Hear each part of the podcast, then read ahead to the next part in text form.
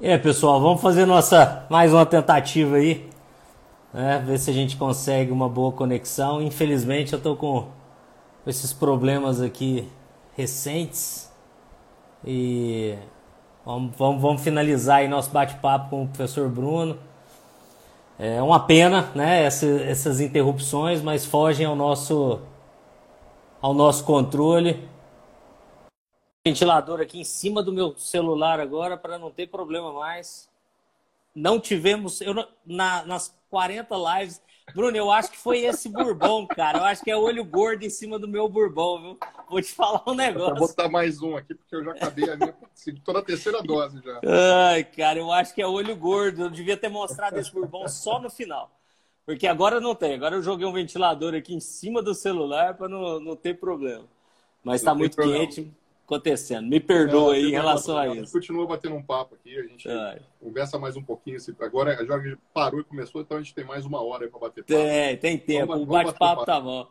Vamos, vamos tomando o nosso bourbon. Mas a pergunta que eu estava te fazendo, Bruno, uhum. era sobre a, a importância. Hoje, né, a gente sabe que as clínicas radiológicas têm diferentes tomógrafos, né, com diferentes características e que, que tem a sua particularidade. Mas pelo que a gente estava batendo um papo aí, né, surgiu a dúvida: será que o aparelho é mais importante do que o radiologista?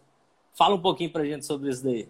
Então, Daniel, isso, isso para mim é uma coisa muito interessante, porque é, o que acabou acontecendo no, no, no, mundo, assim, pelo menos no Brasil, ficou a impressão que se você tem que fazer tomografia é, é, para endodontia, só pode ser num aparelho aqui, aparelho Prex ou assim.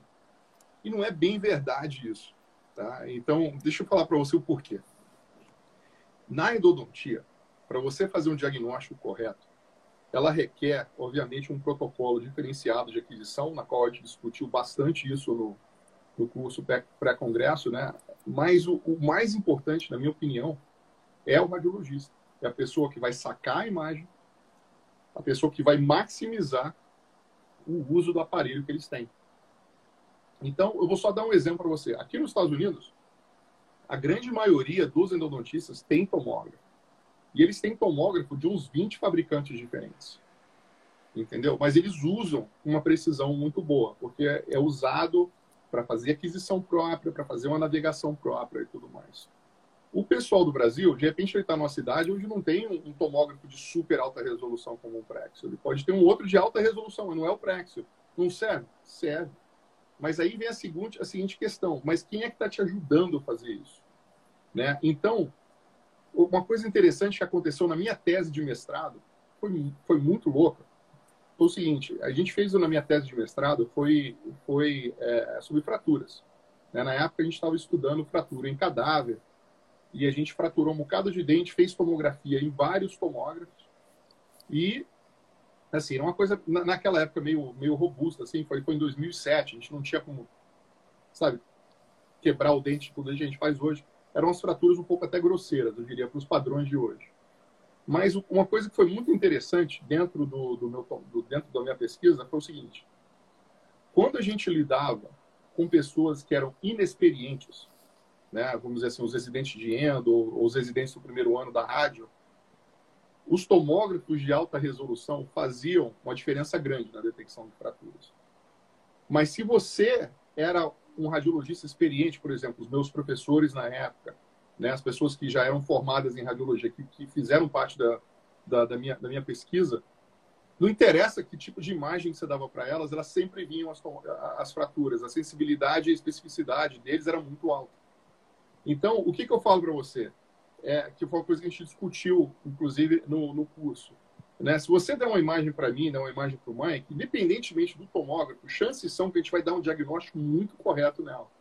Apesar de talvez não ser sido no, no melhor tomógrafo, tudo, o que a gente sabe hoje é que existem softwares que te permitem maximizar ainda mais a qualidade daquela imagem. Né? Então, por exemplo, se você tem uma clínica, pede o viewer lá do Evolve, melhor software mundial no negócio para fazer para fazer a parte de, de, de, de, VM. E aí o que, que você o que, que você o que, que você está tá, tá, tá fazendo ali? Você você você vai trabalhar para maximizar aquela imagem, mas se você souber o que você está procurando, se você conhecer essas 400 condições que podem estar acontecendo no, ao redor de um dente, ou dentro de um dente, não faz tanta diferença o tomógrafo. O piloto vai fazer diferença. Então, aquela história, se você dá um Fusquinha para o Michael Schumacher, uma Ferrari para o Bruno, o Michael Schumacher ganha de mim. Entendeu? Porque o piloto ainda faz uma diferença muito grande. Então, trabalhe com o seu, o seu radiologista. Uma coisa que eu falo para vocês é o seguinte, que é muito importante. Vocês vão ter que trabalhar diretamente com o radiologista de vocês. Não é porque ele é um radiologista ou ela é um radiologista que eles vão saber interpretar o exame com vocês. E como eu comecei na minha carreira, eu explicando como é que eu comecei, eu trabalhava diretamente ali na clínica para entender o que estava acontecendo, saber dos sintomas, conversar, pegar o telefone. Então, uma coisa que eu falo para todo mundo hoje do Brasil é: não aceitem imagens impressas, elas não te ajudam. Vocês têm que trabalhar dentro do software. A tomografia é dinâmica, e quando a gente fala dinâmica, não é só pela navegação. Você tem que mudar brilho, contraste, é, espessura do exame, do corte, aquela coisa toda. Então, você não consegue reproduzir isso em impressão. Impressão, para mim, hoje é perda de tempo. Trabalhem dentro do software, aprendam o software, aprendam a navegar. E aí, com isso, você vai conseguir mapear a, a parte de anatomia que você precisa, você vai, vai prestar atenção nos achados que são importantes para você e que para o radiologista talvez não seja. E aí você vai poder voltar para o laudo e falar, ó, você esqueceu de falar isso aqui, na próxima vez que você fizer um laudo para mim, ó, isso aqui que eu quero saber, tá vendo? Que esse, que esse canalzinho aqui do Finoaps, ele, ele, ele abre em dois, explica essas coisas para o seu radiologista e, e, eles vão estar super interessados de ter o seu feedback. Né? Essa, essa, essa relação entre clínica e, e, e, e o endodontista é muito importante. Você tem que ter esse, esse, esse canal aberto de comunicação. E é uma coisa que eu tenho com todas as pessoas que eu dou laudo. Eu dou laudo hoje para a parte de endodontia no mundo inteiro. Então, eu dou laudo desde, pra, desde gente que está na Austrália, na Nova Zelândia, na, na Ásia, no Trinidad e Tobago, no México. Eu dou laudo para gente do mundo inteiro, do Canadá. Então, o, o que, que acontece? Essas pessoas elas têm direto contato comigo. Tem hora que eu dou laudo, eles não concordam, eles me ligam, tem dúvida. Falou, oh, Bruno, o que, que aconteceu aqui? Você não falou disso, por que isso? E a gente conversa. E é, é, um relacionamento, é, é, é uma conversa legal, não é uma coisa de, de, de luta, não é, a gente não está com atrito.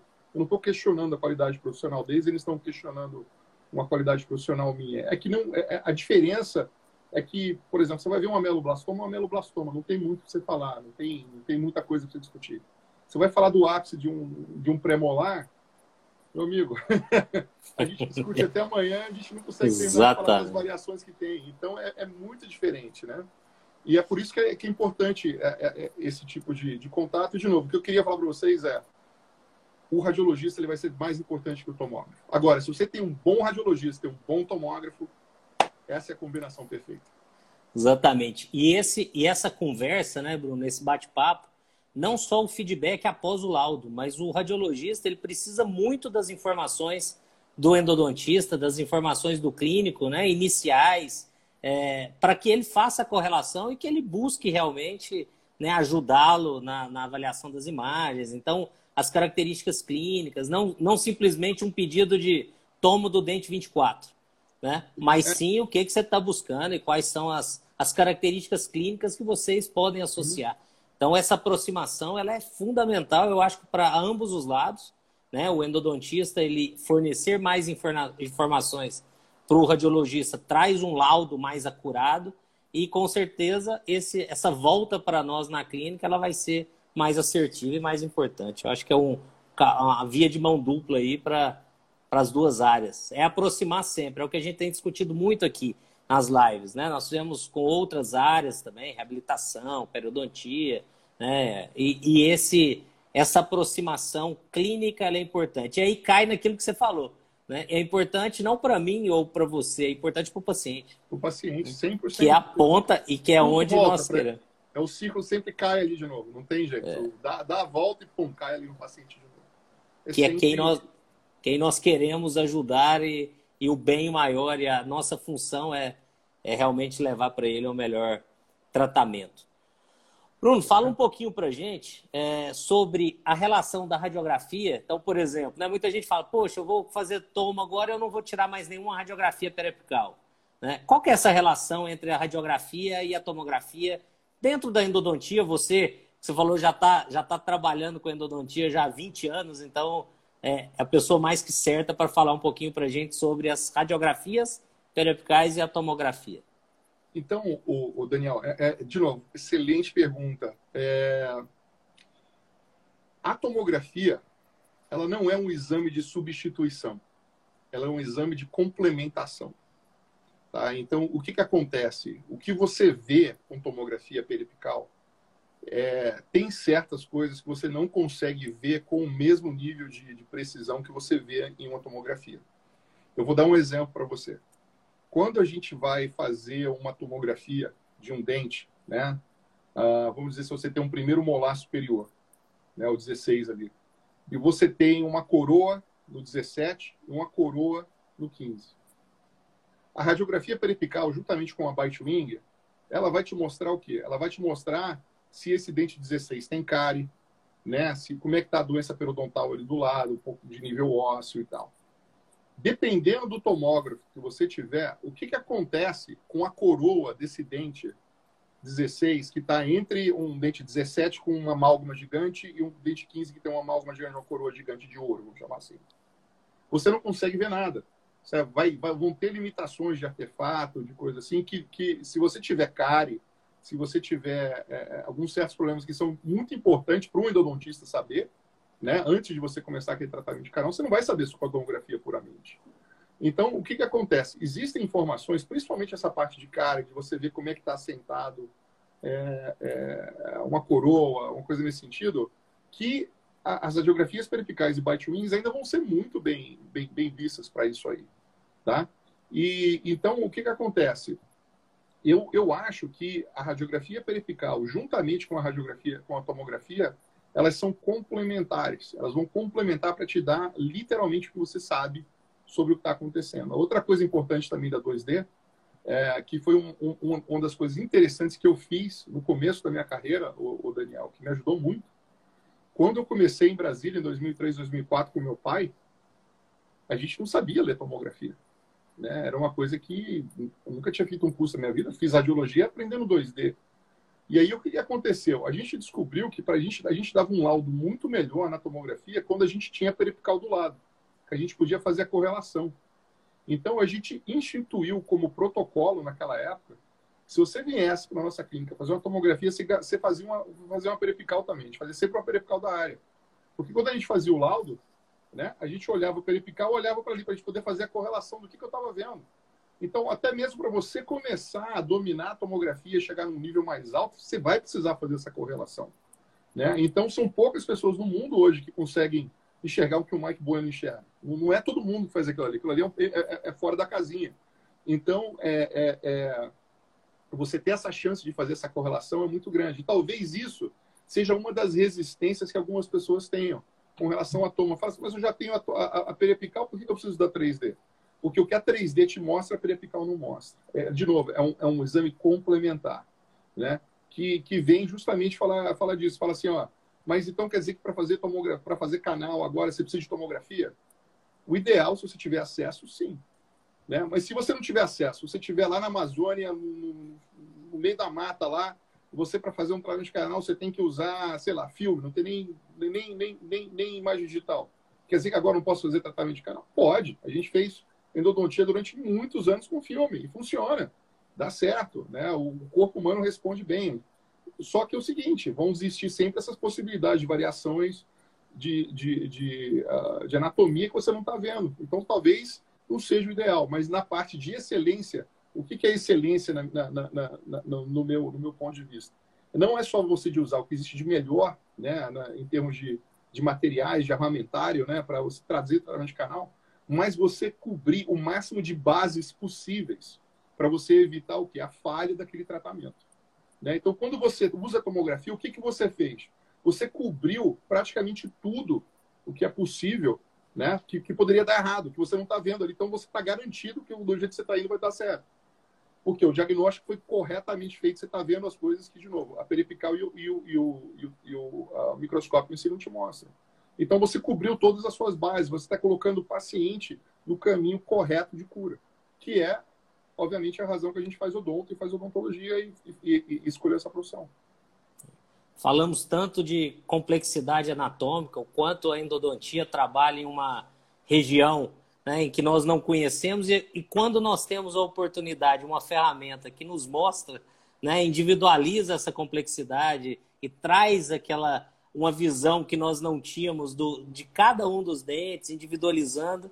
Muitas vezes você não quer porque né, acha que o paciente vai ter um, um, um custo elevado. Isso a gente discutiu, inclusive, no final do curso, né? que é uma outra visão. Falando, não vou pedir porque é caro para o paciente. O tratamento muito melhor executado, muito mais assertivo com o uso de um exame como esse, né, traz um tratamento final, às vezes, com um custo menor para o paciente. Porque você sai das tentativas né? a tentativa de um tratamento, depois o retratamento, depois a cirurgia, e você já caminha para um, uma resolução do quadro. E aí volta no que nós discutimos, para o paciente, que é o mais importante. Sim. É, então, é, isso é interessante, essa discussão. Nós estamos treinados, e aí quando a gente fala, né, treinamento é do olho, é do cérebro, a enxergar a radiografia. Então, essa virada de chave para enxergar a tomografia, ela exige um treinamento, ela exige dedicação, ela exige estudo, né? E, e a pessoa tem que estar tá aberta a isso, né, Bruno?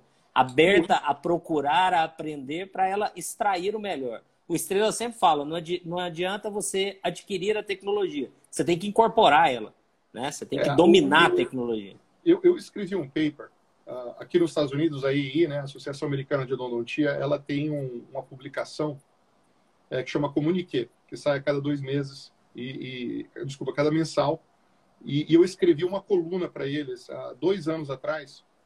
E, e, eu falo que é o my, my phrase to fame, né? É, é talvez é, é, o, é, o, que eu escrevi até hoje que que, que o pessoal coloca em slide, fala assim, Bruno Azevedo, meu, a minha, minha frase de fama, da fama. Massa. Assim. Que é o seguinte, eu falo o seguinte, acesso à tecnologia não significa, não significa proficiência em tecnologia.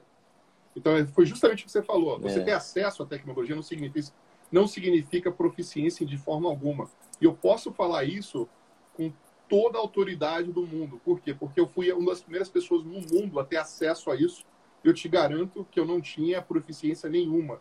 O meu pai, que era um radiologista há mais de 25 anos na época, não tinha proficiência nenhuma no negócio. A gente olhava para aquilo e não sabia que a gente estava olhando. Porque não tinha, não tinha. Você digitava no Google, tomografia conivinha, aparecia três páginas de informação e era isso. Não tinha, não tinha informação. Então, a gente tinha acesso, mas não tinha proficiência alguma. A gente foi no barrancos e barrancos, aprendendo, erramos muito. Eu não tenho como te falar o tanto que eu já errei na minha vida em, em termos de diagnóstico. Né? Erro até hoje, mas, obviamente, a gente está sempre tentando fazer o quê? É trazer esse, esses erros abaixo. E uma das coisas que eu falo para vocês, é, que acontece muito com o Tomo, Daniel, é, é, um, é um nível de frustração que acontece de vez em quando com alguns colegas que falam assim, ó, eu quero saber se está fraturado, eu quero saber se tem isso. E de vez em quando a tomografia não te responde e, e te leva a um nível de frustração alto também. Né? E isso é uma coisa que a gente tem que saber como balancear um pouco, porque não foi porque o radiologista não viu ou você não viu que não tá, a informação não está ali. Talvez você não saiba enxergar. Existe uma diferença muito grande uh, entre, entre você saber enxergar e, e você enxergar o que está acontecendo ali. Então, na radiologia, eu sempre falo que o que o cérebro não sabe, o olho não vê. Não tem jeito. Não tem jeito. Então, por isso que a gente está sempre, tá sempre aprendendo, sempre praticando, né? E, e sempre tentando estar é, é, tá o mais atualizado possível para você fazer, conseguir fazer essas correlações e, e chegar no diagnóstico correto. Você não visualiza a fratura em si, mas existem sinais clínicos e da própria tomografia que vão te orientar e, e te trazer uma certeza, né? Acho que é, inclusive o tema que o professor Fayad, o Dr. Fayad, vai discutir com a gente no congresso da SBN, ele vai estar fechando o congresso, né, na no sábado pela manhã. Aula imperdível, ser... é, aula, aula, imperdível do Mo. O Mo para mim é um foi um junto com o Mike foram os dois mentores que eu tive na minha vida para me ensinar essa parte de fratura, né? E, e, e, a gente se complementa muito. Vocês vão ver, é, juntamente com a aula do professor Bueno e a aula do professor Fayad, que elas se complementam bastante e, e, o, o Fayad ele tem uma coisa muito interessante porque o Fayad ele é meu amigo há fazem o que 13 7 anos que a gente é bem amigo assim bem junto e inclusive a primeira aula que eu dei de tomografia na minha vida na EI eu dei junto eu dei junto com o Fayad Pô, né? então foi eu o Fayad e o Steve Ninzik a gente dando aula junto no, no, no congresso em Las Vegas e, e, foi muito legal, porque eles nunca tinham visto um radiologista dar aula de endo. Eu nunca tinha visto um endodontista dar aula de tomo. Então a gente ficava falando assim, mas você não sabe disso. Você fala, mas você não sabe disso? Então a gente começou a ter essa brincadeira. E o Fayad escreveu o livro dele, né? Ele foi a primeira pessoa que publicou um livro de uso da tomografia em Conibim. E, e, e, depois ele veio fazer o meu curso lá em, em, Scottsdale, no Arizona. E, e, depois que ele fez o meu curso, ele falou assim, cara, eu tinha muita coisa que eu não sabia. Mas ele falou assim, tem muita coisa que eu vou poder te ajudar também. E a gente começou essa colaboração. Né? E a gente trabalha, a gente está junto há muitos anos. Inclusive, eu estou no dia 23 de, de outubro, eu vou fazer minha primeira viagem pós-Covid, estou indo para Chicago. Eu vou passar um dia lá com ele. A gente tem muita coisa para fazer.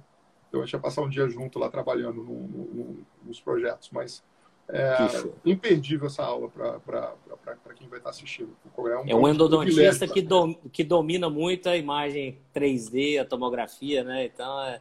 e essa correlação clínica é o que ele vai trazer, né? É a correlação clínica da imagem e do, das características clínicas na detecção da fratura. Tenho certeza que vai ser uma aula é, espetacular. Então, o Moa, por que, o Moa é diferente? Porque o Moa foi uma das primeiras pessoas, né? ele começou, inclusive porque ele, ele, ele, me escutou desde o começo, ele começou a fazer tomografia desde o começo, e ele começou a fazer uma coisa muito interessante, Daniel, que foi você fazer a preservação dos casos com tomografia. O Moa já fazia isso em 2015.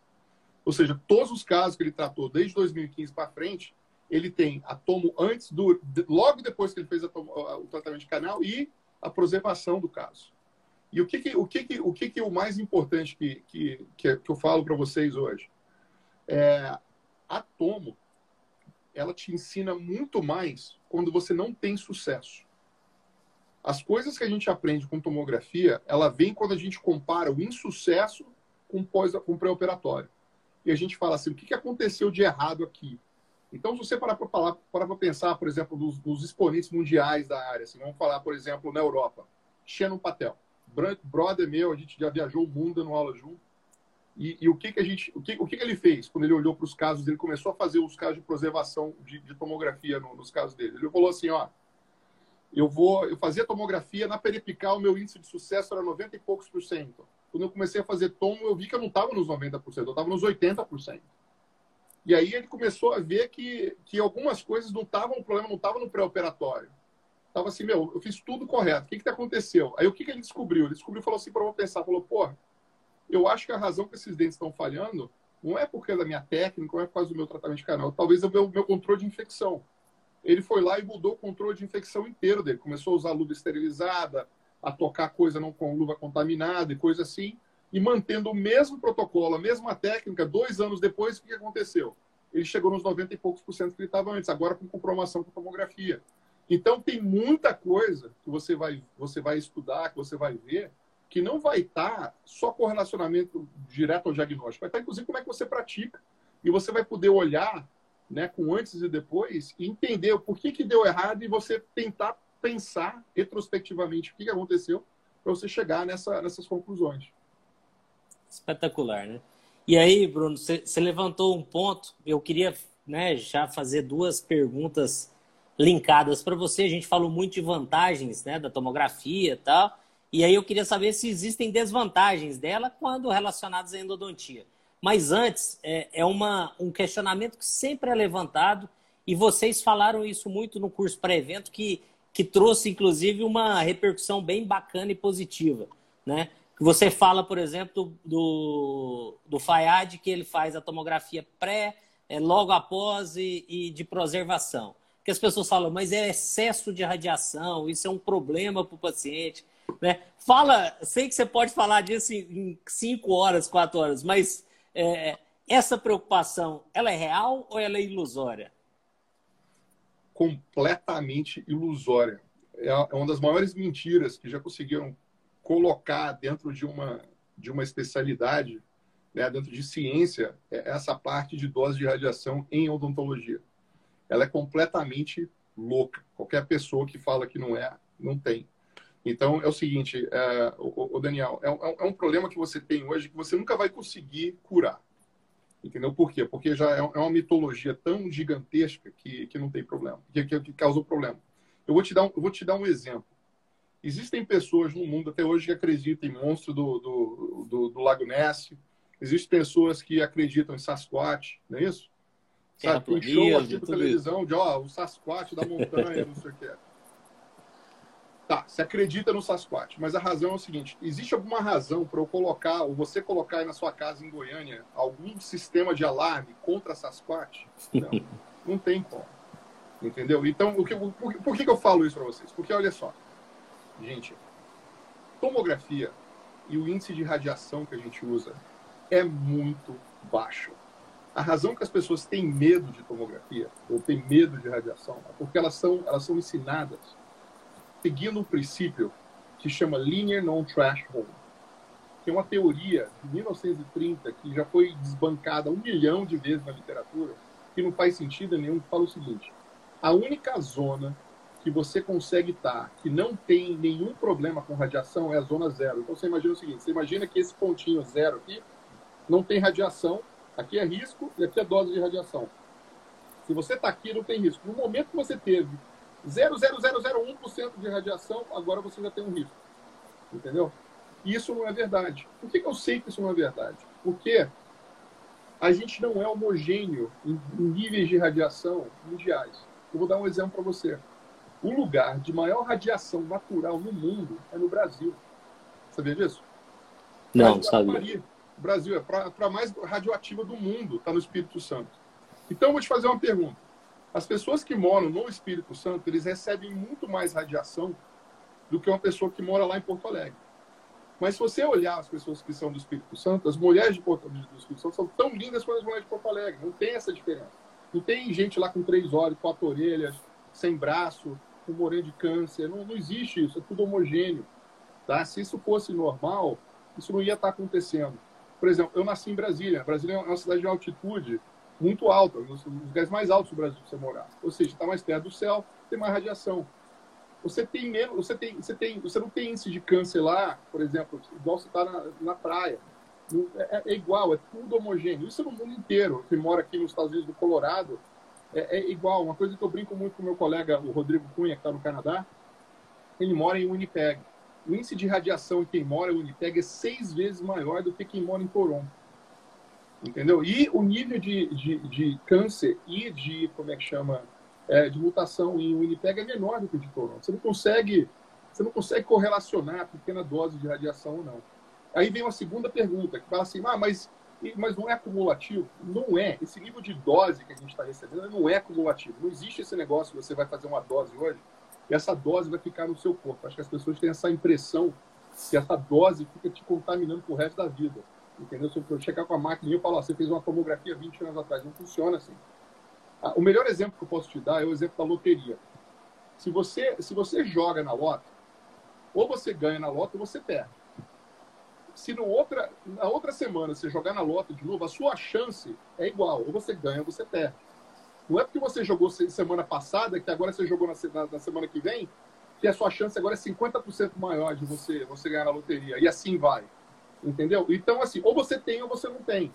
Terminou a tomografia, você não pegou, você fez outra de novo, é a mesma chance. Não mudou nada. Então, o, o, o que, que acontece? A gente tem que acabar com essa, com essa loucura de que dose é problemática, porque o que, que acontece? Se você tentar explicar isso de uma forma biológica, você não consegue. A tomografia, o nível de radiação que a gente usa hoje dentro da oncologia, ela não tem nenhum path, né, nenhuma forma de, de, de trazer harm, de trazer nenhum dano físico, biológico. Não tem como isso acontecer. Biologicamente falando, isso não ocorre. Por que, que eu estou te falando isso? Porque isso tudo já foi publicado, já mostrei nas aulas, todos os artigos tudo de banco, para você ter ideia, Daniel, para você ter ideia de como é que é essa coisa. O Colégio Americano de Radiologia, tá? que é a maior associação mundial de radiologia. Sabe o que eles aboliram ano passado?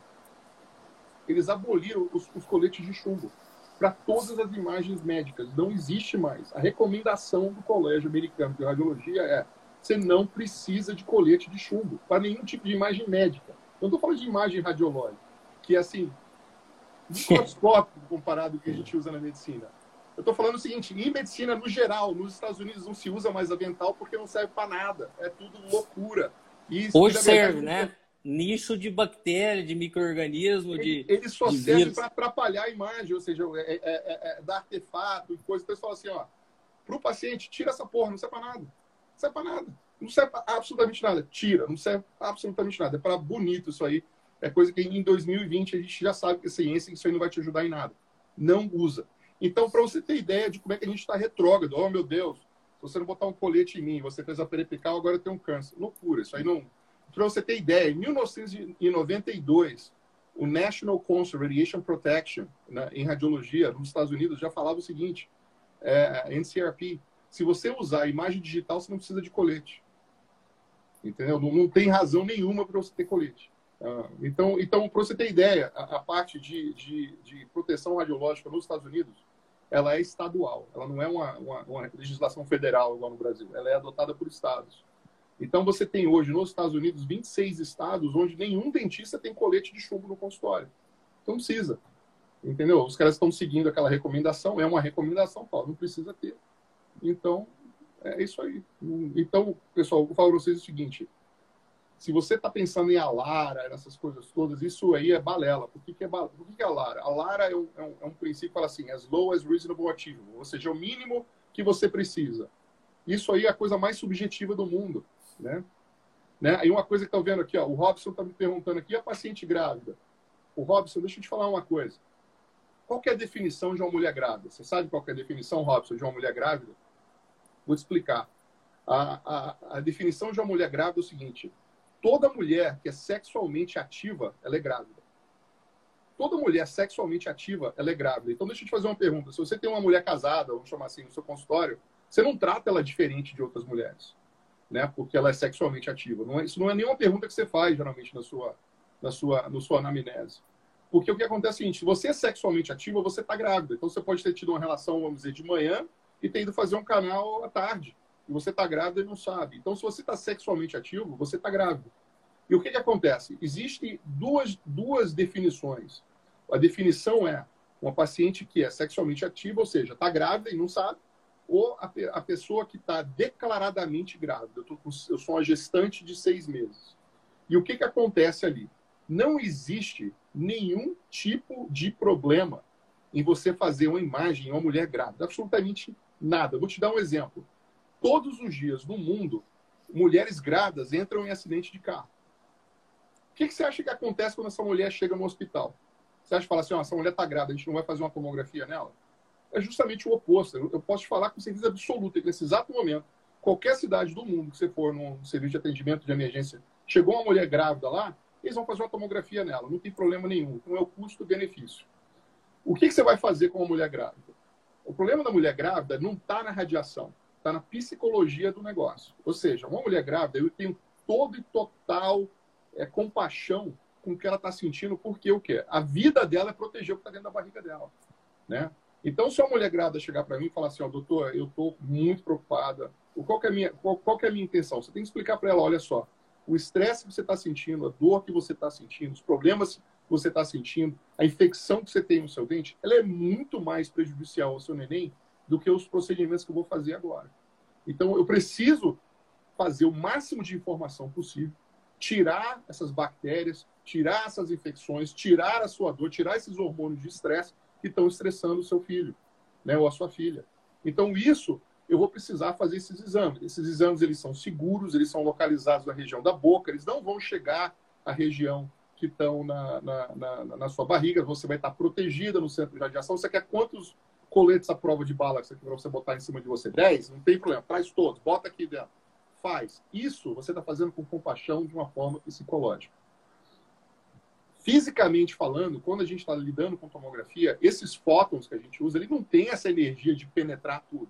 As pessoas parecem que esquecem um pouco da, da, da parte de física de radiação, né, do inverted square law, ou seja, o fóton, a cada, a cada toda vez que dobra de distância, ele perde o dobro de energia. Ele não tem energia para chegar lá embaixo. Tanto é que, de novo, o Colégio Americano de Radiologia está falando o seguinte: a gente não precisa de é, é, de como chama, de colete. De, de colete. É, não tem essa, essas perguntas. Teve uma pergunta aqui de pacientes com doença sistêmica. De novo, não faz diferença nenhuma. Paciente com doença, qualquer paciente com, com, com doença sistêmica, seja o quê? Diabetes? Diabetes é uma doença sistêmica. O paciente que teve câncer está com câncer. Vamos dizer, você tem um paciente que está com câncer do rim, está fazendo radioterapia, mas ele está com problema do dente. Você não vai fazer uma tomografia nele? Você precisa?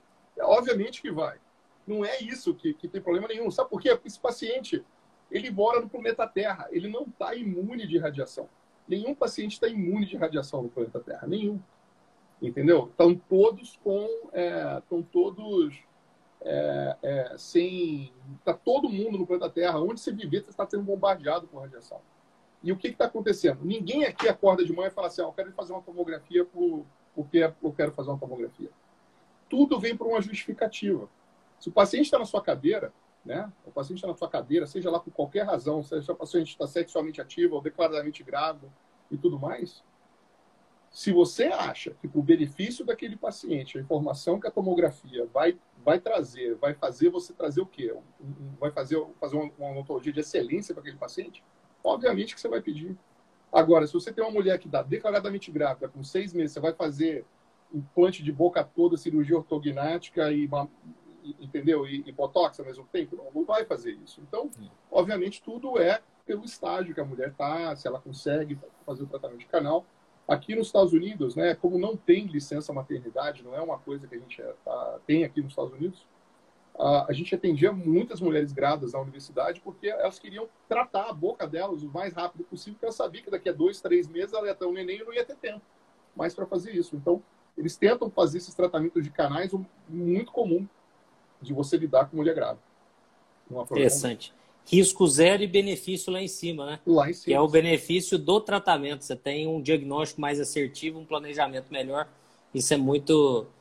É, é o que a gente precisa entender, né? E, e, e soltar e deixar esses conceitos enraizados né, para o lado. É, é, é, entender que a ciência ela evolui, as informações chegam, né, Bruno? E é o que você está colocando para gente. Essas informações não são suas só, são informações já muito bem sedimentadas na literatura há muitos e muitos anos, né? E que nós temos isso. O problema que você tem, Daniel, é, é, o seguinte, cara, é que você tem hoje, dentro da literatura uh, mundial, é um problema que, eu, que a gente que eu discuto bastante até com Estrela, que, que é o seguinte: você tem dentro da radiologia, a radiologia é uma, é uma, uma especialidade interessante. Ela, principalmente aqui nos Estados Unidos e na Europa, ela, ela é uma especialidade que ela, ela não é, vamos dizer assim, dominada por jovens, ela é dominada pelos dinossauros que eram os caras que chegaram, que, que escreveram esses papéis, falaram, oh, tem que tomar cuidado, não sei o quê, não sei o quê, não sei o que lá. E aí o que, que acontece? Esses caras são os editores dos, dos, jornais, são os editores de tudo. Dentro da odontologia, você não escuta muito essa mensagem. Por quê? Porque esses são os caras que são tudo dose, dose, dose. Se você olhar para a posição do, do, do, europeu, o europeu é, é, é isso, é dose. Eu, eu, tive, eu tive discussão com um colega da, da Europa no Congresso Mundial ano passado, que ele falava assim, eu não acredito em tomografia em endo. Eu falava, como é que você não acredita em tomografia endo? Mas não precisa. Eu, já, eu tive uma discussão, Daniel, com um colega aqui, eu juro para você, que ele olhou para mim e falou assim, Bruno, eu, eu, eu vi que você estava dando aula para onde você está falando para caras fazerem tomografia em todos os casos. Eu falei, tô, sempre falei isso, tem 15 anos que eu falo isso. Mas, mas você não pode falar isso. Por que, que eu não posso falar isso? Não, porque eles não podem fazer tomo. Tem muita radiação. Eu falei, mas por que eles não podem fazer tomo? Cadê a evidência que eles não precisam fazer tomo? A evidência mostra que eles precisam de tomo. Ah, mas se, ele falou desse jeito para mim: se eles, se eles fizerem tomo, vai ficar fácil demais para eles. Vão ficar um bando de vagabundo, vai ficar fácil demais. Falei, então, da próxima vez você fala o seguinte: se você tiver a chance de dar aula para endodontia, vai lá e fala isso para eles. eles vão, Vai ficar fácil demais para eles, não é para eles fazerem, porque é fácil demais. É, é umas coisas que eu não entendo. Entendeu? Então, o que, que acontece? Essa literatura mundial que eu estou falando para vocês, você não vai achar dentro da literatura da odontologia. Porque essa não é a mensagem que as pessoas querem passar. Você vai achar essa literatura dentro da literatura médica.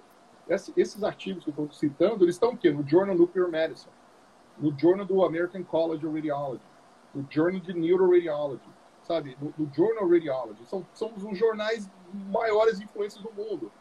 Então, o, o que, que, acontece? Você, você, quando você traduz para a odontologia, tira essa, essa, como é que chama, essa, essa mystique do negócio.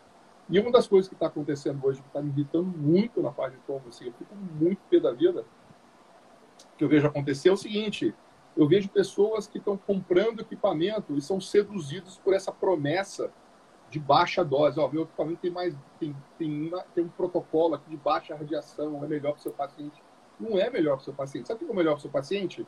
É imagem com maior resolução. Entendeu? É isso que é o melhor para o seu paciente. Eu quero lá saber se vai dar 30 micro, uh, de radiação ou 100. É a mesma coisa, de novo, é igual jogar na loto. Você tem ou você não tem.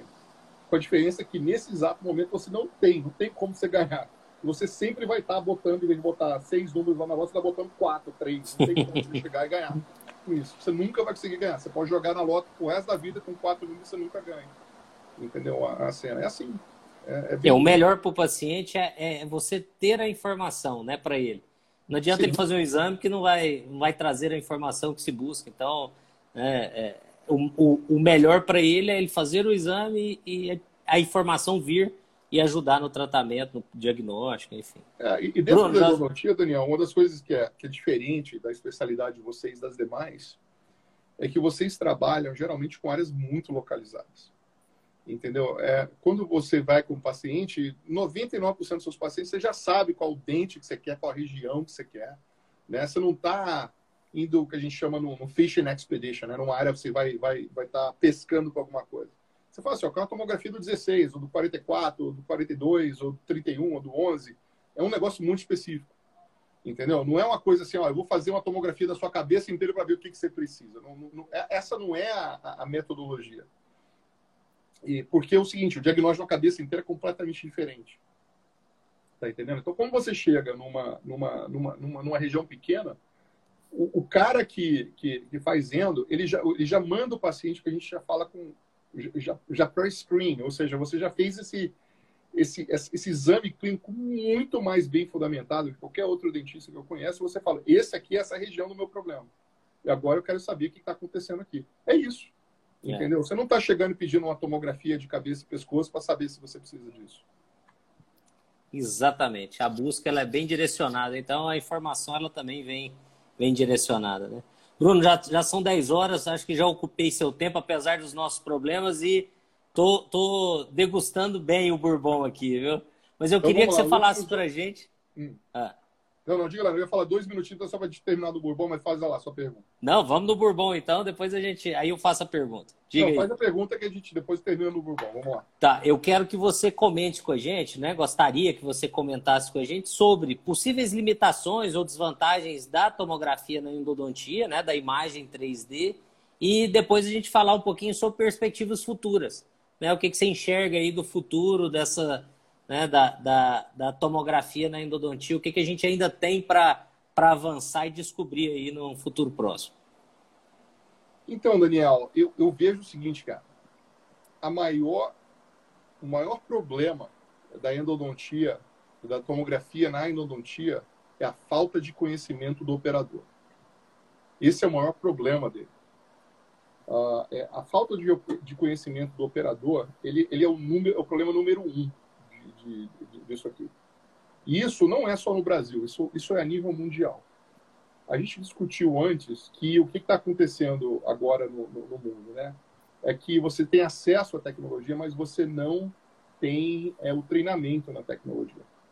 Então, o que, que acontece? Se você vai querer usar combo na raça, seja um radiologista, seja um odontista, chances são que você vai falhar. Você vai realmente falhar tá?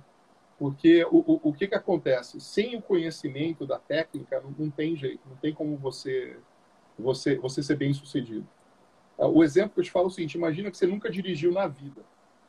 Você, você andou de, de bicicleta a vida inteira e o cara para do seu carro com a Ferrari e fala assim: meu filho, vai aqui e dirige. O que, que acontece? Você não vai conseguir dirigir meio quarteirão sem bater o carro. É isso que vai acontecer.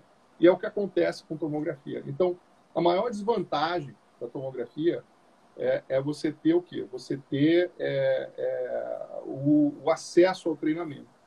Então, o que, que acontece? As pessoas que compram um tomógrafo, olha que interessante, que nem eu, eu comprei um tomógrafo, gastei na época mais de um milhão de reais né, comprando um tomógrafo. Que treinamento que eu tive? Zero. Entendeu? Os caras que compram um tomógrafo, que treinamento que eles têm? Zero. O endodontista vamos dizer assim, eu conheço colegas no Brasil que compraram um tomógrafo. Ou seja, eles gastaram centenas de, de, de, de, sei lá, 200 mil reais, 300 mil reais comprando um tomógrafo próprio. É, é o equipamento mais caro que eles têm na clínica deles, que eles vão, que eles vão comprar na vida. E adivinha Exato. o quê? É o equipamento que eles têm menos treinamento para usar. Então, o, o, que, que, é o, o, o, que, que, o que, que é o, o problema? O maior problema é esse, é você não ter treinamento. E uma coisa interessante, que, baseado no que a gente conversou, Daniel, com o pessoal aí do, do, do Congresso, eu tô, a gente vai anunciar aí agora nas próximas semanas, eu vou estar tá fazendo, a gente vai estar tá fazendo junto com o Mike Bueno um, um curso para o pessoal do Brasil para justamente continuar né, a crescer nessa parte de, de, de, de, uh, de cursos e de ensinar tomografia para o pessoal no Brasil. A gente vai fazer um curso online para todo mundo. É, obviamente, a gente não.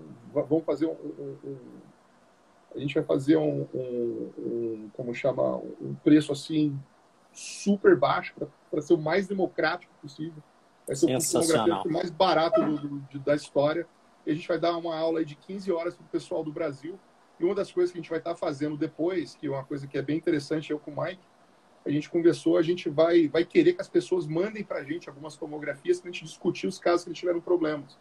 Para a gente, inclusive, ver. Né? Então, a nossa, a nossa proposta é justamente de, de quê? De usar aqueles quatro princípios de imagem que a gente discutiu e tentar falar, ó, se você não conseguiu achar essa fratura aqui, ou não achou tal coisa aqui, vamos voltar e vamos analisar do começo ao fim. Então, a gente vai poder fazer muita coisa assim com o pessoal e vai ser muito bacana. Então, o maior problema da tomografia que eu vejo, Daniel, é justamente isso, é a falta de conhecimento. Obviamente, existem as limitações da tomografia, né? que são as limitações associadas com, com artefatos e tudo mais. Mas, de novo, é muito difícil a gente tentar generalizar esse tipo de, de, de, de problema, porque não, não são, as tomografias não são iguais. Você pode ter o mesmo equipamento, mas dependendo do piloto, você tem resultados diferentes. Vide Schumacher e Rubinho Barrichello, era mesmo mesmo carro, resultados diferentes, né? E a outra coisa que eu falo para você também está o quê? De você fazer o entendimento de quem está lendo, de manipulação, e a outra coisa também é software. Então, você está falando para mim, qual é o futuro do, do, do da, da, parte de tom? O futuro é software. Hardware, hoje, existem muita limitação. uma, uma das coisas interessantes que eu vejo bastante hoje com as empresas mundiais é que eles estão tentando cada vez mais desenvolver máquinas que não estão indo para a parte de, de qualidade, elas estão indo para a parte de custo. Então, se você for ver, a grande maioria das máquinas que estão saindo no mercado, saíram no mercado nos últimos 3, 4 anos, elas não saíram com uma parte de desenvolvimento com relação assim, a um, a um loop muito a um salto muito forte na parte de, de qualidade de imagem, algo nesse sentido. Pelo contrário, elas regrediram. Teve muito, muita gente que regrediu. Por que eles regrediram? Porque eles querem fazer o negócio ficar mais democrático. Fala assim, ah, já dá para planejar implante, já dá para fazer uma endo, já dá para fazer isso. Como é que eu faço esse equipamento ficar mais barato para chegar na mão de mais gente? É assim que pensa o fabricante. Entendeu? Então, a grande maioria das empresas hoje estão tentando democratizar o, o equipamento, o hardware. Então, de onde é que vai vir o melhoramento? Vai vir de software. É, hoje em dia, o que está acontecendo? A gente está tendo cada vez mais integração entre todos os tipos de imagem 3D, né, que vai desde a tomografia com NIBIM, ao CAD-CAM, a impressão 3D, a navegação dinâmica e tudo mais. Então, o futuro agora, o futuro próximo, vai vir com isso. Mas a maior revolução que eu acho que vai acontecer em imagem, vindo para frente, vai ser com relação a software. E o Brasil está muito bem servido. Eu acho que o melhor software mundial hoje em tomografia está no Brasil, que é o, que é o software da CDT do Levon. É, não tem nada parecido no mundo com aquilo ali. As coisas que a gente faz, o pessoal pode me seguir aí no Instagram, ou lá no Facebook, lá no Conibingai.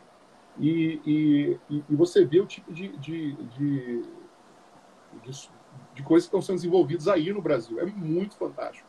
O pessoal daqui nos Estados Unidos, eles morrem de inveja de vocês. Vocês não têm ideia. O tanto que tem gente aqui nos Estados Unidos daria o braço esquerdo para ter acesso ao que vocês têm acesso no Brasil hoje. Porque não tem acesso aqui, essa parte de, de software. E, e, aí o que vai vir agora também, que vai ser muito interessante, vai ser a parte de inteligência artificial. A, a gente está, de novo, eu acho que o Brasil vai sair muito na frente na parte de inteligência artificial. A gente está tá trabalhando com, com o pessoal da CDT, Uh, estamos desenvolvendo um projeto muito bacana.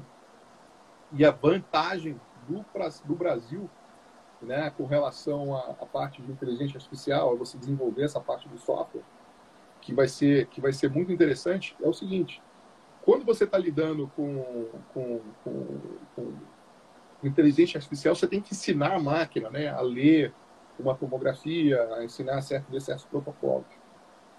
E o Brasil tem uma vantagem que é o quê? Você tem os centros de radiologia, onde tem 100, 100 milhares de casos, de tudo quanto é jeito que você possa imaginar, em um lugar só da mesma máquina. Então, por exemplo, eu consigo chegar e falar assim, eu preciso de 100 mil casos do tomógrafo iCat. Eu consigo fazer isso assim no Brasil. Aqui Sim. eu tenho que juntar 50, 200 centros para conseguir a mesma, a mesma quantidade de, de, de, de imagens. Né? E a outra coisa do Brasil, que também é muito interessante, que a gente que, que é uma população muito, muito de, de, de, muita diversidade. Você tem negro, branco, loiro, mistura de tudo quanto é jeito, japonês com chinês, com, com tudo no mundo, e que gera uma população muito heterogênea, que é o que a gente quer para fazer esse tipo de, de estudo de inteligência artificial. Então, eu acho que vai ser muito bacana esses estudos que a gente está tá vindo aí. E Bacana. o futuro é muito próximo, cara. Se você estivesse fazendo essa live há 10 anos atrás, em 2010, eu ia estar na Califórnia, entendeu? E na época a gente usava um, um tomógrafo muito bom, que era um, um Orita 3DE na época. E, e, e, e se você falasse para mim que 10 anos depois a gente já está vendo realístico, dando zoom em canal mil vezes sem perder resolução e com sabe, falando de extensão de, de, de, de, um, é, é, de como é que fala, de, de tons de cinza, né, de dynamic range, a gente está aumentando a, a, o, o, dynamic range das tomografias para enxergar coisas que eu não ia acreditar em você. Isso foi 10 anos atrás. Então, o, o salto que a gente vai dar agora, né, principalmente com a quantidade de usuário que a gente colocou no mercado nos últimos 10 anos, e vai, vai ser fantástico. E a gente vai colocar cada vez mais, mais, mais usuários a partir de agora. Perfeito, sensacional. É o, o futuro sendo ditado e criado por brasileiros, né? Isso, isso para nós é, é, tem que ser motivo de muito orgulho. Né? É. Infelizmente a gente vê muita, muita contestação, né? mas tem que ser motivo de orgulho. Nós temos que estar né, é. buscando esse crescimento e, e vendo o pioneirismo que nós temos aí com, com os grupos brasileiros levando né, a, a, odontologia, a radiologia dentro das diferentes especialidades em um alto nível. Eu não gosto de falar em outro patamar, porque os flamenguistas têm usado muito esse termo, sabe, Bruno, aqui no Brasil. Flamengo é de outro patamar, então não gosto de usar. Mas realmente é por aí, né? Nós temos uma, um, e, um desenvolvimento. a maior prova, a maior prova disso é que quando você olha no, no, jornal de odontologia de maior qualificação, que é o JOE, né? E você olhar lá os trabalhos clássicos do JOE, e você olhar nos 50 trabalhos mais importantes do JOE, né? Só tem um de tomografia. E onde é que foi escrito esse trabalho de tomografia? no Brasil. Exatamente. E vou falar mais. Naquele trabalho, sabe quem adquiriu 100% daquelas tomografias? Você, né? ó, eu fiz isso aqui, ó, em to... então foi, então foi o seguinte, cara. Então é, é, é, é, é para você ver que a gente já estava na frente há anos atrás de novo. A gente conseguiu Sim. fazer isso durante muito tempo, né? Como eu falei para vocês, essa parte de software. Eu falei para vocês a minha história. A gente começou com isso. A gente foi o primeiro pessoal no mundo a ter um viewer a montar essas coisas. Então essa visão, ela não, ela não está vindo de ontem, não é uma coisa que que está acontecendo por acaso. A gente não está pegando carona no negócio, entendeu? É, isso está vindo com, com, de uma forma muito forte. E, e, e de novo, é, é, eu acho que também uma das coisas que, que torna esse grupo no Brasil muito forte é o fato da gente ter uma, um, um grupo muito heterogêneo né, de, de, de pessoas, ou seja, com, com pessoas com, com, com, muita, vamos dizer assim, com, com, muito talento específico. Né? Então, por exemplo, eu, se eu preciso falar de endodontia, eu não preciso, eu, eu pergunto para o Estrela. Se eu preciso saber de alguma coisa de imagem mais a fundo, eu falo com o Mike. Eles querem saber uma coisa mais a fundo de diagnóstico, eles falam comigo. E, e, então a gente, cada um tem uma, uma, uma super especialidade, super especialista numa área e aí, quando une tudo, cara, é, é, é, praticamente impossível de você achar um grupo tão forte como esse que está tá sendo. São os diferentes potenciais que fazem um grande time, né? Se todo mundo Isso tivesse aí. o mesmo potencial, não seria um time. O time ele é composto de pessoas com diferentes potenciais e vocês, como você falou, estão em altíssimo nível em todas as áreas, somando essas informações, essa experiência. Fantástico. Bruno, já são quase 10 e 20 Eu acho que que foi bacana. Eu achei que eu tinha, tinha olho gordo em cima do meu bourbon, mas na verdade foi, aquelas quedas foram boas que nós tivemos a live mais longa né, da, da, da, da SBN. Então, podemos é, voltar. O uma, logado, tá tudo bem, é, é, é, tá é. tudo na boa. Espero que vocês tenham tomando alguma coisa aí com vocês. É. Pessoal, uh, de novo, prazer enorme. De novo, bourbonzinho aqui é, é, é, fantástico. Tá descendo redondinho agora, Daniel? Como é tá, tá? uma delícia, cara. Vamos, delícia, vamos né? finalizar aí. Fala um pouquinho mais, ensina um pouquinho mais pra gente do, do Bourbon antes da gente encerrar. Então vamos lá, vou, vou falar para vocês o que, que é o Bourbon. Né? É, eu não sei como é que desliga aqui, tá, tá, aparecendo uns comentários aqui, eu não sei como é que eu desligo agora. Eu acho que tem nenhuma pergunta para mim, acho que não tem nenhuma pergunta para mim nesse exato momento. Acho que, acho que eu respondi tudo aqui. Tem uma pergunta. Respondeu, o pessoal aqui. tá. Pessoal, deixa eu só responder uma pergunta aqui do Robson. Acho que tem um tá. raio-x portátil, não é por isso que estou sujeito a mais radiação do que o fixo. O, o, o Robson, é, a radiação que você recebe do, do seu raio-x portátil, é, ela tem a ver não com o fato de ser raio-x portátil, mas a forma que você usa o raio-x. Tá? Então, porque você está muito próximo do, do, uh, do raio-x portátil, eu, eu, acredito que seja um raio-x que seja é, muito mais. É, é, que, se, que, seja aprovado para ser usado no Brasil. Se ele seja aprovado para ser usado no Brasil, não tem problema nenhum você usar. Uh, se você usar seguindo os protocolos, você não vai receber, na verdade, radiação nenhuma, tá? porque ele vai ter uma barreira ali que ele te protege. O problema é quando você começa a usar de forma inadequada, uns ângulos diferentes. E o, e o, problema com isso aí é você, você ter uma exposição não de uma vez ou duas vezes, mas você ter uma exposição de milhares de vezes ao, no, há 30, 40 anos você vai trabalhar como nonotista. Então aí pode sim ter um problema mais para frente. Mas até então não tem não há problema algum trabalhar com raio-x portátil. A diferença que você tem, que é a pergunta que eu, que eu sempre falo com pessoas, as pessoas me perguntam aqui nos Estados Unidos, se você tiver que usar um raio-x portátil, um raio-x de parede, qual que você escolhe? Eu sempre vou escolher um raio-x de parede. Sempre. 100% do tempo.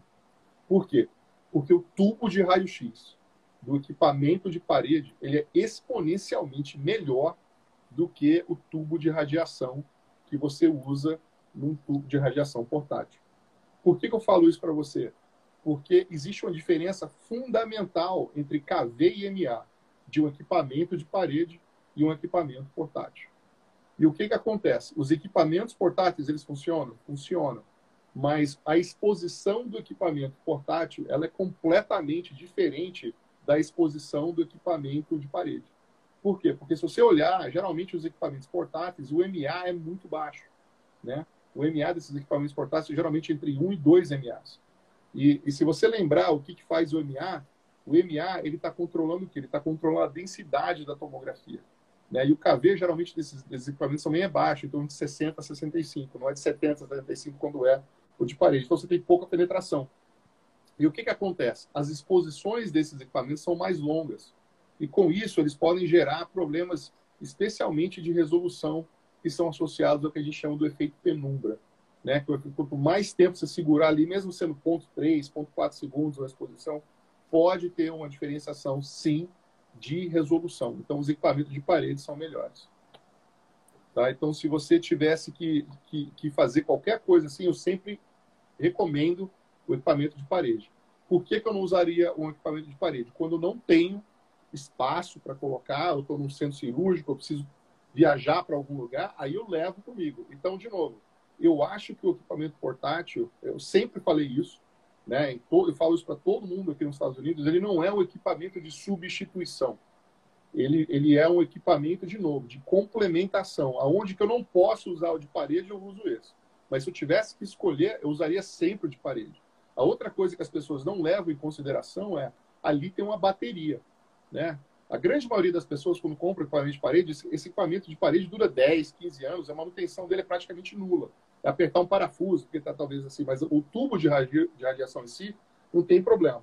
Esses equipamentos portáteis, porque eles têm que ser carregados, eles têm problema sim com bateria. Então a bateria ela tem um, um tempo útil, talvez de 2, 3, 5 anos, e depois que você trocar, o custo de manutenção é muito mais alto. É muito mais alto mesmo. Então, é, são coisas que vocês têm que levar em consideração. Se você quer ter essa praticidade de pegar aqui e fazer a radiografia na hora, tudo bem, mas não custa nada, eu acho, você puxar da parede, botar ali e botar de novo. Né? Então, eu, eu, eu pessoalmente prefiro o, o, os equipamentos de, de, uh, uh, de parede. Tem uma pergunta aqui da, da Mari Stellan está falando imagem colorida. Eu acho que ela está falando das imagens que a gente usa no Evoke que podem, podem dar uma, umas imagens coloridas. Se for peripical, peripical não te fala muita coisa. É uma coisa que não tem muita, uh, não tem muita sensibilidade e especificidade. Dentro da tomografia Conibin, o que a gente lida com atenuação, que é diferente da tomografia da perifical, que lida mais com a parte de, de, é, de de novo, eu tenho que traduzir as coisas do português, do inglês para o português, de vez em quando a minha cabeça trava, rapaz, é impressionante. que está que tá lidando com a parte de radiopacidade, né?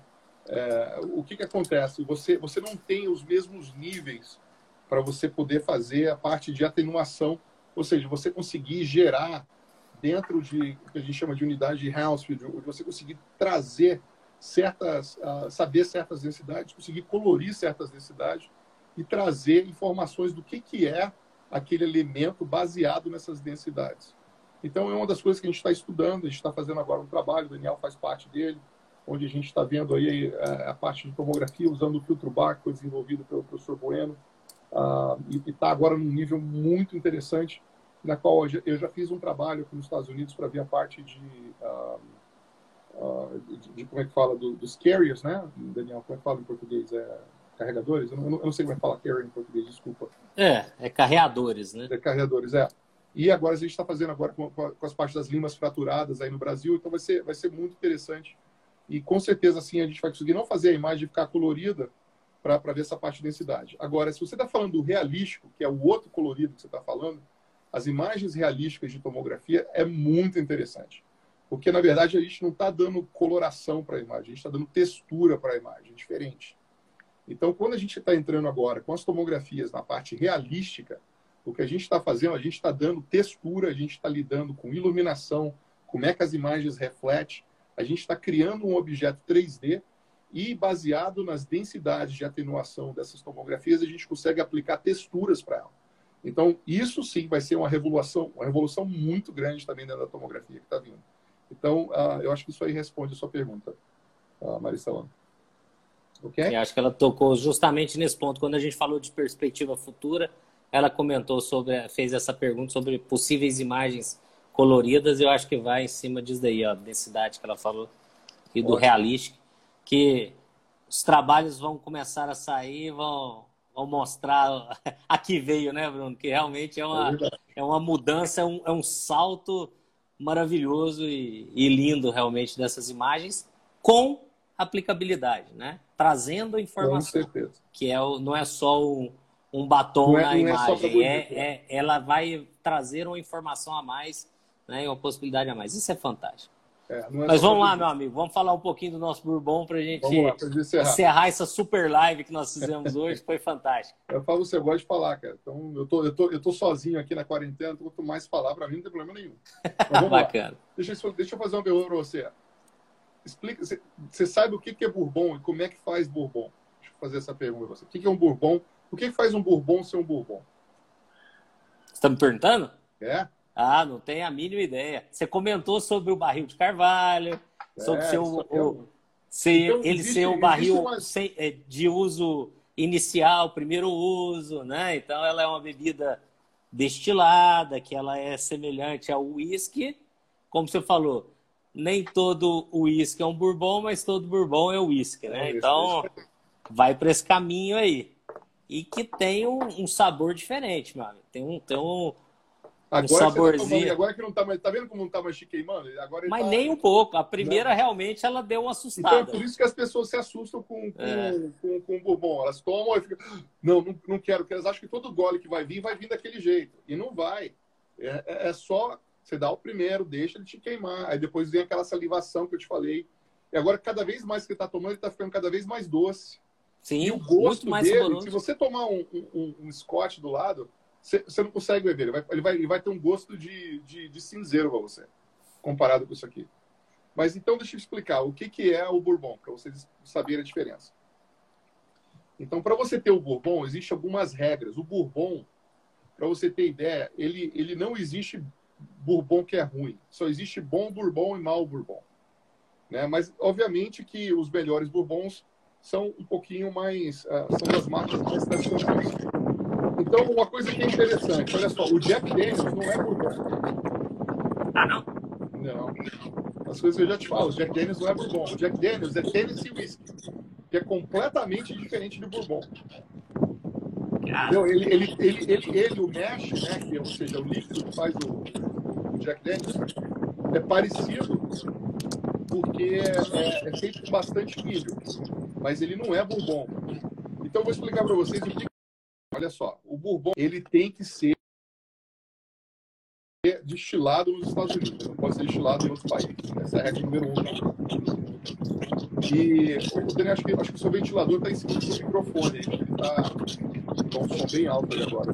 Eu acabei tirando, eu tive que tirar para conectar a bateria. Deixa eu ah, desligar. Entendi. Pode ir falando que eu vou desligar o, o, o Então, regra número um, ele tem que ser é, destilado nos Estados Unidos. Regra número dois, o mesh, ou seja, o, o que vai ser destilado, a composição do que vai ser destilado, ou seja, os grãos, tem que ser pelo menos 50% de milho. Então, milho é o ingrediente, é o ingrediente principal do bourbon. Tá? Aí, o que, que vai acontecer? O bourbon, ele para ser destilado, o que, o que, como, é que, como é que eles fazem o bourbon? Eles pegam esses grãos, ele pega o milho, ele pega o, o, um pouco de trigo, um pouco de centeio, eles, eles vão transformar isso numa farinha, eles vão cozinhar essa farinha, vão fazer tipo uma, como se fosse uma sopa. Aí eles colocam um fermento dentro, colocam o fermento dele, o que, que acontece? Esse fermento vai comer os açúcares desses, os açúcares do, do, desses grãos fermenta e transforma no álcool. E aí, esse processo demora entre 3 e 4 dias. Então, o que, que eles fazem? Eles colocam, eles fazem esses, esses tanques enormes, colocam o fermento dentro, ele fermenta, e depois que eles fermentam, eles vão cozinhar esse, esse vão destilar, né, que é cozinhar o, esse, essa sopa que está ali com azeda, uma sopa bem azeda. E aí o álcool evapora e eles capturam esse álcool. E esse álcool ele é destilado três vezes.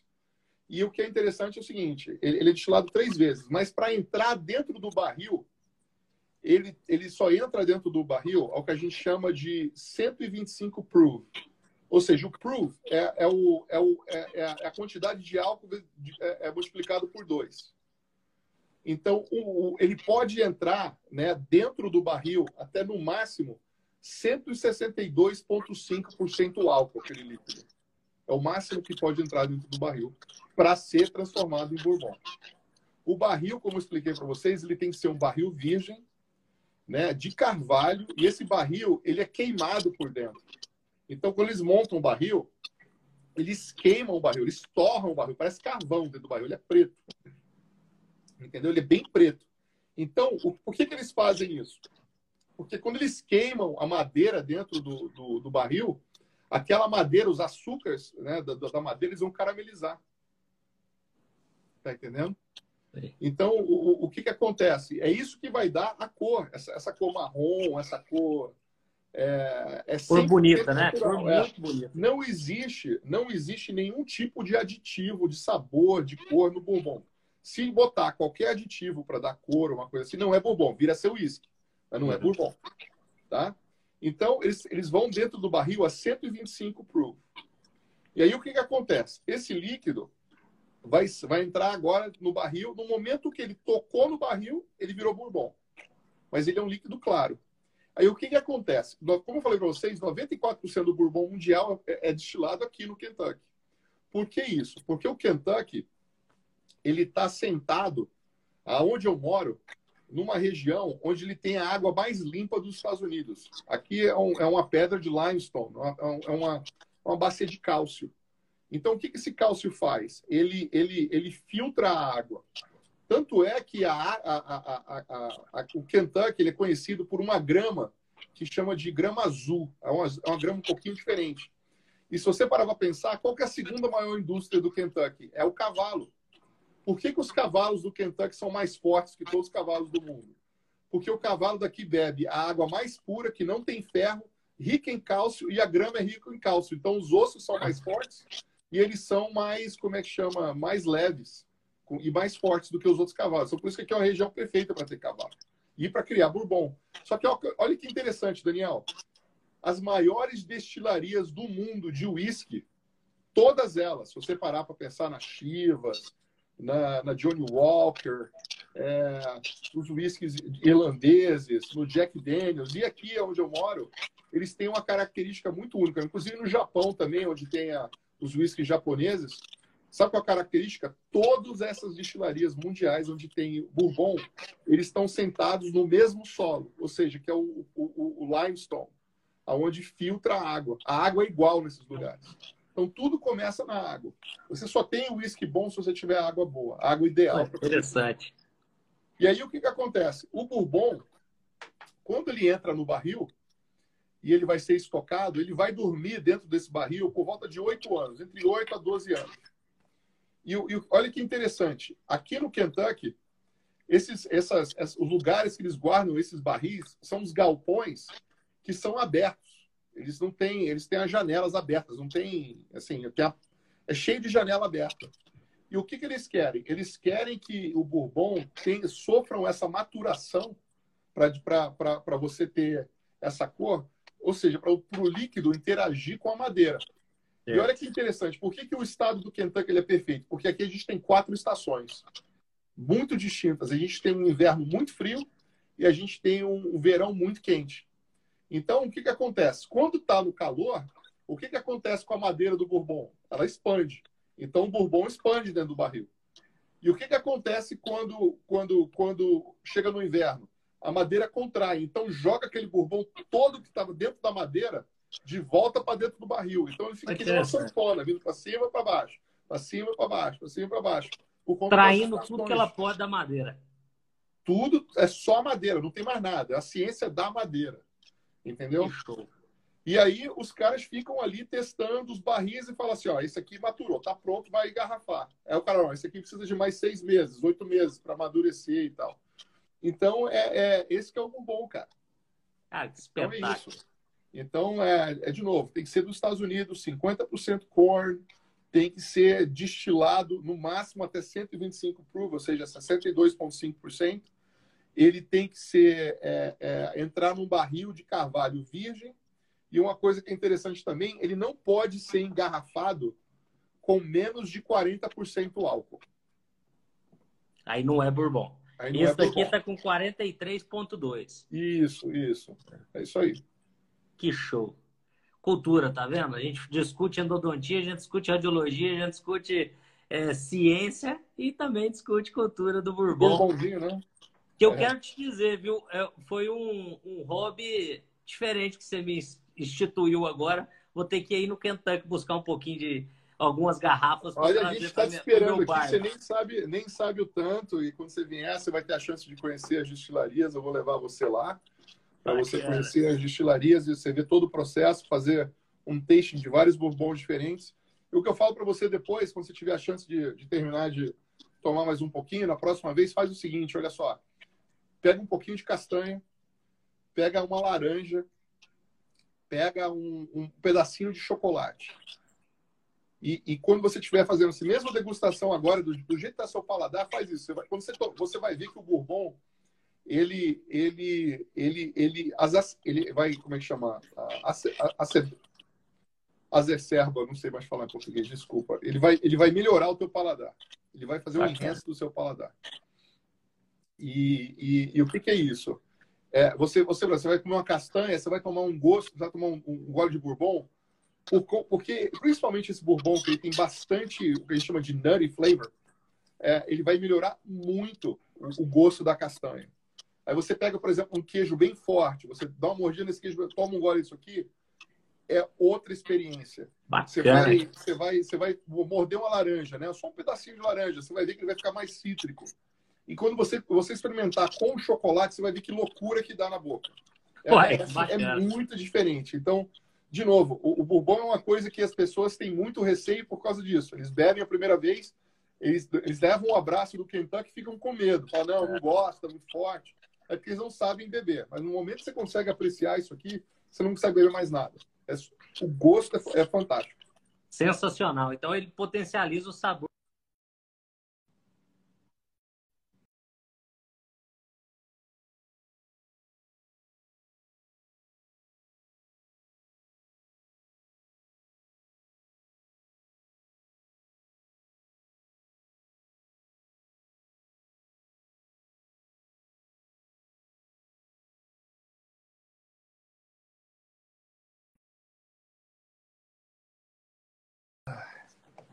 Opa, voltamos, voltamos. Agradecer imensamente, meu amigo, por esse bate-papo aí de, de, quase duas horas.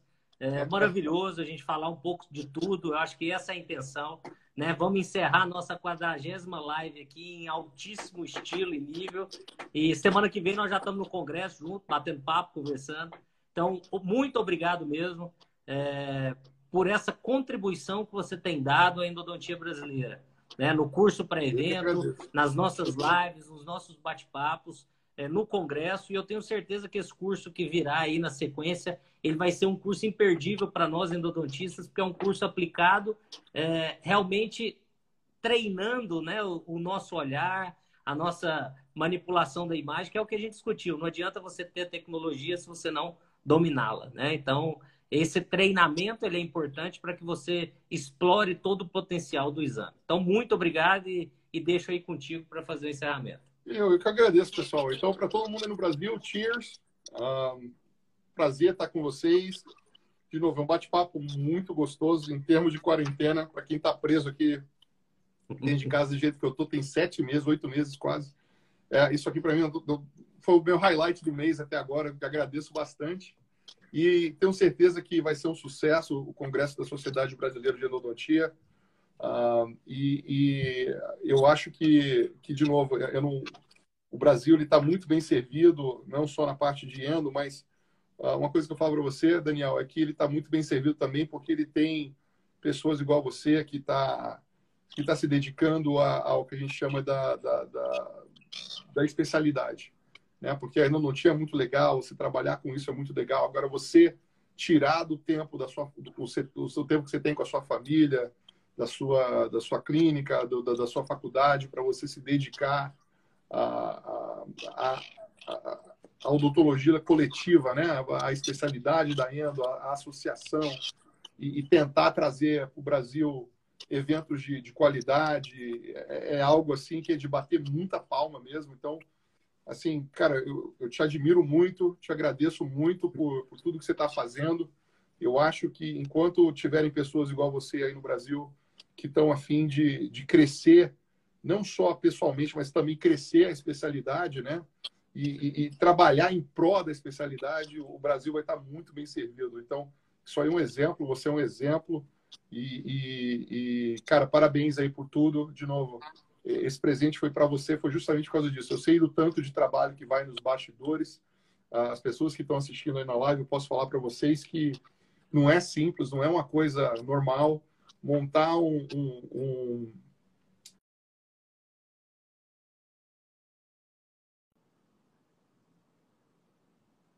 ele requer é, muita preparo. Vocês não têm noção a quantidade de, de, de horas que eu já passei com o Daniel conversando de um WhatsApp para saber, olha, como é que a gente vai fazer para mandar a instrução para o professor aqui nos Estados Unidos, na Austrália, para poder gravar a aula. E, e, é uma quantidade de, de trabalho assim que é absurda, de tempo. Então, você não tem noção quantas vezes eu mandei mensagem para o Daniel para perguntar coisas. O Daniel falou: oh, daqui a pouco eu te respondo, estou em aula, e dava dois minutos, ele me respondia de novo. Então, assim, ele é um cara fantástico, não tem tempo ruim. E eu não tenho como agradecer é, a você e, e te parabenizar por essa energia que você tem para estar trabalhando em prol da, da sua associação. Então, parabéns aí, Daniel. Realmente é, é, é muito orgulhoso de ver você aí fazendo isso. As palavras só me deixam além de emocionado, mas dão um gás que eu estava precisando para esse final aí, nós todos, né? Toda a sociedade, todos os organismos. Valeu, meu amigo. Um, um brinde, obrigado de coração mesmo pela amizade, né? Que nós conseguimos estabelecer nesse tempo e a admiração ela só aumentou por você nesse, ao longo desses anos. Nada, eu Cheers. seu fã, meu irmão. Cheers, então. Então, até um depois a gente vai vai vai estar junto aqui. Pessoal da live, de novo, beijão aqui de longe e espero que vocês curtam bastante aí o congresso semana que vem. Uh, e, e, de novo, todo mundo se cuidando, todo mundo fazendo, usando máscara, tendo, tendo fazer o que tiver que fazer para a gente vencer essa, esse Covid aí. Se Deus quiser, um dia a gente está junto, né? E, e poder, de novo, prometo para vocês, se eu, um dia eu tiver a chance de voltar para dar uma aula no congresso aí live, eu vou trazer umas 10 garrafas dessa aqui de Bourbon e a gente vai fazer um taste desse ao vivo. Tá bom? Sensacional. Em breve, meu amigo, em breve. Não vai demorar, não. Um Deus abraço, quiser, fica irmão. com Deus. Abração, Daniel. Até mais. Tchau, tchau. Tchau.